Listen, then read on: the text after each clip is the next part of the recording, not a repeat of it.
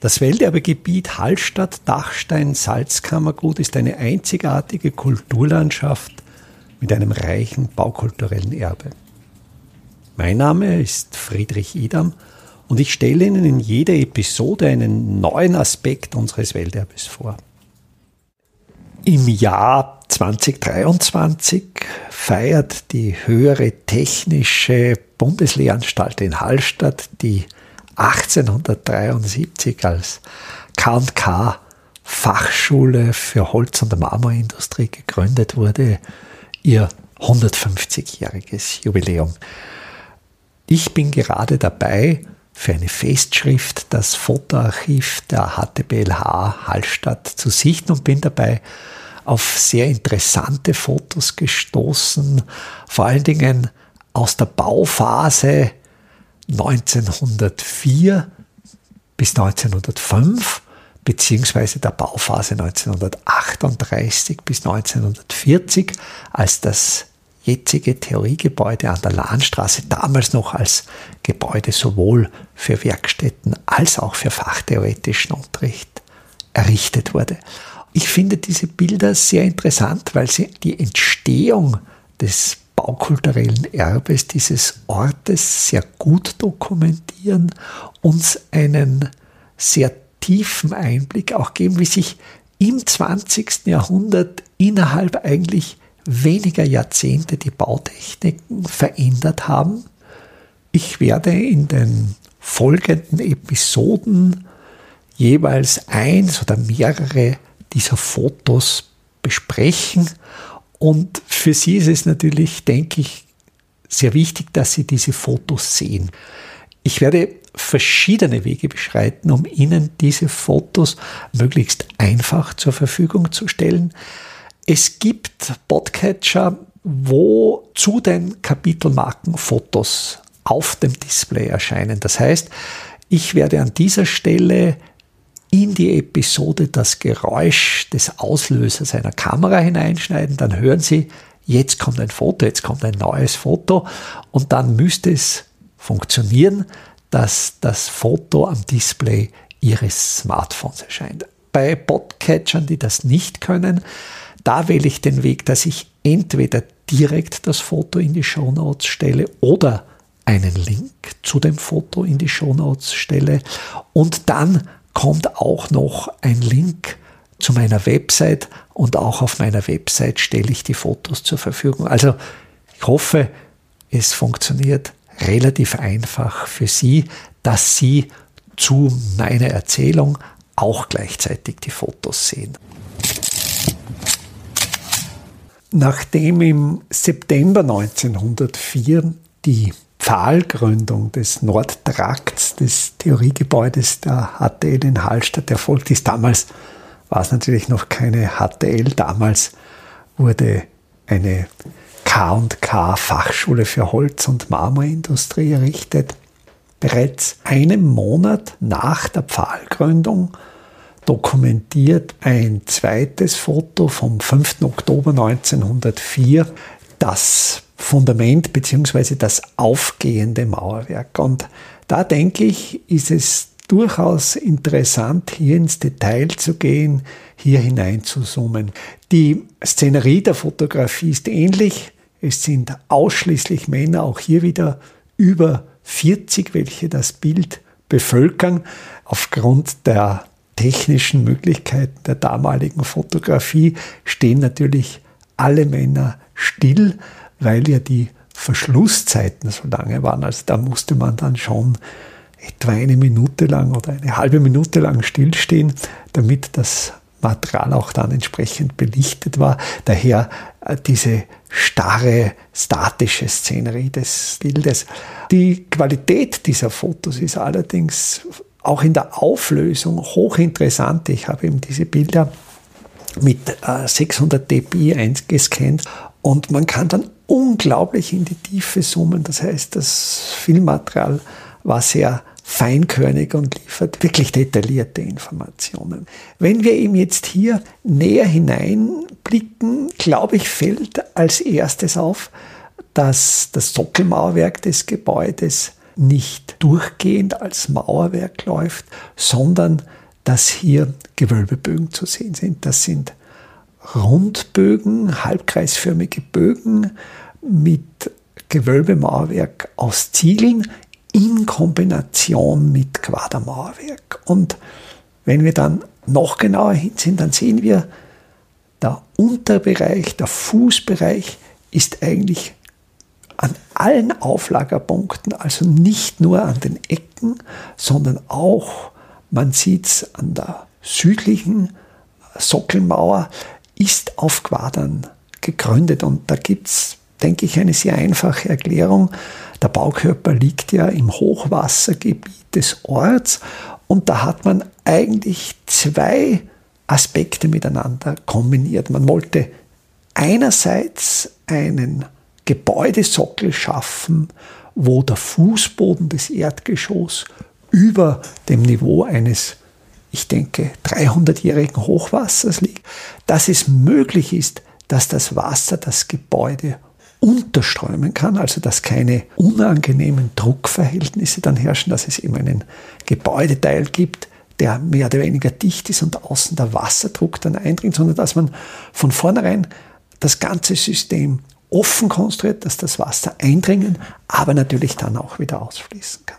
Ziegel ist ja ein Material, das porös ist.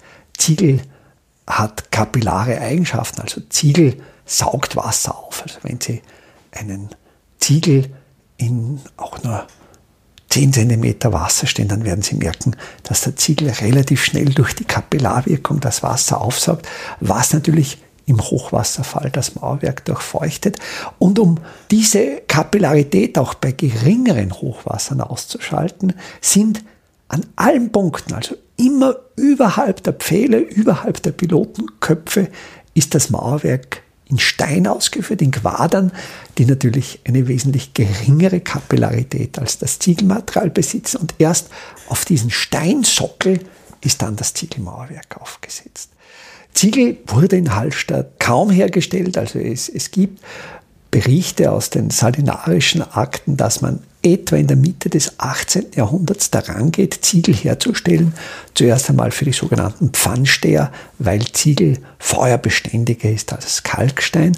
Aber das Problem war in Hallstatt natürlich der, der, Rohstoff Lehm. Es gibt in Hallstatt keine nennenswerten Lehmvorkommen, sodass Ziegelproduktion natürlich wirtschaftlich sinnvoll nur dort stattfinden kann, wo entsprechend reiche Lehmvorkommen vorhanden sind. Und da war natürlich 1904 die Situation bereits insofern günstig, weil ja in den späten 1870er Jahren die Kronprinz Rudolf Bahn, die heutige Salzkammergutbahn, bereits bis Obertraun ging. In Obertraun gab es zumindest damals einen Bahnhof auch mit Industriegeleise. Es gab den Salinenkanal, die Wasserverbindung von Hallstatt nach Obertraun, denn es wurde ja Braunkohle aus dem Wolfseck-Trauntaler Revier über den See zur Befeuerung der Subpfanne gebracht und umgekehrt das Salz, welches in Hallstatt produziert wurde, wurde mit den großen Mutzen über den See gebracht und in Obertraumbahn verladen. Und mit dieser Verkehrsinfrastruktur war es natürlich auch möglich, Ziegel, die an Standorten, wo günstige Rohstoffvorkommen, günstige Energieträger vorhanden waren, wo eben Ziegel sehr billig produziert werden konnten, gab es eben dann diese einfache Möglichkeit, mit der Bahn die Ziegel heranzuschaffen. Die mussten dann natürlich in Mutzen verladen werden und konnten dann direkt an der Baustelle angelandet werden. Also hier merkt man im 19. Jahrhundert schon die Industrialisierung des Bauwesens. In der Mitte des Grundrisses, also vielleicht kurz zum Grundrisstypus. Dieses Gebäude ist durch einen Mittelgang erschlossen, der in West-Ost-Richtung verläuft. Der ursprüngliche Haupteingang war an der Lahnstraße, also an der Westfassade. Es führte dann vom Straßenniveau einmal eine kurze Stiege auf das Fußbodenniveau des Erdgeschosses.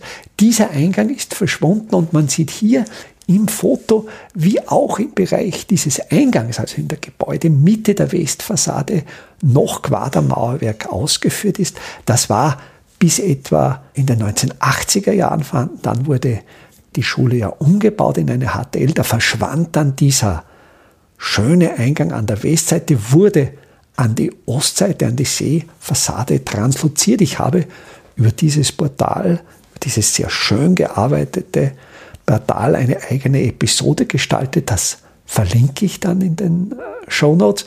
Und das heißt, diese Quadern, das sind die Bossen, vielleicht jetzt noch zur Ergänzung, an den Ecken, dort wo die Quadermauerung sichtbar geblieben ist, das sind die Quadern in einer sogenannten Bossierung ausgeführt. Also da gibt es rund um den Stein laufenden sogenannten Randschlag, einen Zoll breit und aus diesem Randschlag erhebt sich dann ein Polster, die Bosse oder auch Polster rustica genannt, also sehr dekorativ. Und diese Bossen wurden offenkundig im Bereich des ehemaligen Eingangs an der Westfassade abgeschlagen. Wenn man jetzt ganz genau schaut und den Rieselputz des Sockelmauerwerks betrachtet, dann fällt einem auf, dass es da einen Umbau, eine Veränderung gegeben hat. Und wo ich eigentlich hin wollte, die industriellen Baustoffe, dieser Mittelgang, der in West-Ost-Richtung, also zum See hin verläuft, da liegt in der Mitte bereits ein stählerner I-Träger. Da ist auch der Scheitel des Stützbogens, des Gewölbes relativ dünn und da wurde zur Verstärkung ein Stahlträger eingebaut und 1904 war natürlich schon I-Träger eigentlich ein Standardprodukt der Stahlindustrie. Das beginnt so etwa in den 1880er, 90er Jahren, wo eben von Schmiedeeisen auf Flussstahl umgestellt wird und auch die Stahlproduktion standardisiert wird und eigentlich Stahl zum Massenprodukt wird und mit der Eisenbahn nach Hallstatt transportiert werden kann. Im Vordergrund rechts eine Personengruppe und da könnte es sein, da ist man natürlich jetzt auf, auf Vermutungen angewiesen, aber es gibt hier zumindest zwei Persönlichkeiten, die in Frage kommen. Das ist einerseits der Bergrat Kirnbauer. Bergrat Kirnbauer war Betriebsleiter der Salinen und war mit der Bauleitung dieses Objekts betraut. Das, denke ich, ist nicht unspannend die Idee, dass man eine im Ort ansässige Fachkraft, einen ausgebildeten Ingenieur, der zwar im Bergbau ausgebildet ist, aber Bergbau in den Salinen gab es natürlich auch genug oberdeckige Bauten, wo man jemanden brauchte, der fachkundig war. Und dieser Bergrad Kirnbauer wurde zur Bauleitung dieses Projekts herangezogen. Der Planer des Projekts, der Architekt Richard Greifenhagen, war nicht vor Ort. Greifenhagen, wenn man hier ein bisschen seine Biografie zu rekonstruieren versucht, war einerseits in Hallein tätig, auch die Schule in Hallein wurde von Greifenhagen geplant. Hallein besitzt eine ähnliche Schule wie Hallstatt, wo es eben auch um Holzbearbeitung, um Bildhauerei geht, quasi eine Schwesterschule. Und da wurde etwas später, 1907, die Planung von Greifenhagen durchgeführt. Greifenhagen war als Lehrer Hallein zugeteilt, war aber dann dienstversetzt nach Wien und hat dort am K&K-Museum für Kunst und Industrie, das ist das heutige MAC, das Museum Angewandte Kunst, war dort für die Lehrmittel zuständig. Da gab es ja diesen Zusammenhang, es wurden zentral die Lehrmittel in Wien am MAC erstellt und an die Fachschulen in der ganzen Monarchie verteilt. Also da gab es auch die wirklich zentrale Steuerung des gewerblichen Fachstuhlwesens. Greifenhagen wird nicht an Ort und Stelle gewesen sein, sodass ich vermute, dass hier die Person im Trachtenanzug mit dem Hut der damalige Bürgermeister Höpplinger sein wird, der auch hier als sehr wesentlicher Betreiber des Baus genannt wird. Es ging ja darum, dass an der Wende vom 19. zum 20. Jahrhundert der Bestand der Hallstätter Schule in Frage stand. Es gab Überlegungen, die Schule, die 1873 gegründet wurde, ursprünglich ihren Standpunkt am Marktplatz hatte, dass die von Hallstatt wieder abgesiedelt wurde. Und damals hat sich eben die Gemeindevertretung und Bürgermeister Höpplinger sehr massiv eingesetzt, dass diese Schule im Ort bleibt. Gott sei Dank muss man sagen, die Schule ist ja ein ganz bedeutender, ich denke, nicht nur Wirtschaftsfaktor für den Ort Hallstatt, denn gäbe es die Schule nicht, dann wäre Hallstatt ja mehr oder weniger der touristischen Monokultur völlig ausgeliefert, weil ja auch die Salzproduktion in den Salinen rückläufig ist, weil ja da auch nicht mehr viele Menschen beschäftigt sind. Und so ist eben die Schule in Hallstatt ein sehr wichtiger Impulsgeber und es war damals eben notwendig, dass sich auch die Gemeindevertretung wirklich dafür eingesetzt hat, dass dieser Fachschulbau am Ufer des Sees erfolgt. Die Gemeinde Hallstatt hat damals auch das Grundstück von den Salinen erworben, damit die Gemeinde damals den Grund zur Verfügung stellen konnte. Ein weiteres, denke ich, sehr interessantes bautechnisches Detail ist die Erstellung des Gerüsts. Also so wie man etwa einen Maibaum aufstellt, sind hier zahlreiche sogenannte Gerüststangen in den Boden eingelassen, kraftschlüssig mit dem Boden verbunden. Im Vordergrund lagern noch zahlreiche solcher Gerüststangen und wir werden dann auch auf den folgenden Fotos noch weiter sehen, wie dann dieses Gerüst weiter ausgeführt wurde, weiter aufgebaut wurde. Das Gerüst heute kennen wir ja aus den Baustellen, auf den Baustellen in erster Linie Stahlgerüste, die relativ schnell aufgestellt werden. Diese Gerüste, diese Stangengerüste stammen natürlich aus einheimischem Material. Stangen, das sind meist unterständige Bäume, das sind eben Bäume, welche im Bestand groß geworden sind, die von den konkurrierenden höheren Nachbarbäumen in ihrem Wachstum behindert wurden, die sehr weit hinauf keine Äste hatten, die eben die ganze Kraft oben in die Zweige in den Wipfel steckten, unten keine Äste hatten, die relativ schlank vom Querschnitt sind. Und solche Stangen sind dann ideal. Die haben ganz feine Jahrringesabstände. Also ist ein sehr festes, hochwertiges Holz und trotzdem nicht zu dicht. Und solche unterständigen Stangen wurden dann für diese Stangengerüste verwendet. Man sieht, und das ist ja bei der Auflösung der Fotografie wirklich faszinierend im Vordergrund, man sieht, wie sie geschält sind. Also da wurde die Rinde abgeschält. Weitere Details, die Dampfmaschine, die schon bei der Pfahlgründung in Einsatz war, ist hier auch in Einsatz. Ich vermute, dass hier mit der Dampfmaschine bereits ein Rührwerk, eine Frühform der Mischmaschine zur Mischung des Mörtels angetrieben wurde. Wir sind also im Oktober 1904, ein Jahr, das vielleicht für Menschen, die sich für Literatur interessieren, Bedeutung hat. 1904 handelt auch der Roman Ulysses von James Joyce. Der Bloomsday, dieser Tag der Handlung des Romans, ist der 16. Juni 1904, also etwas davor. Mir hätte es natürlich sehr gefallen, wenn in dieser Serie wirklich ein Foto aufgenommen worden wäre am Bloomsday. Das ist aber leider nicht der Fall. Welterbe Hallstatt erscheint alle 14 Tage neu.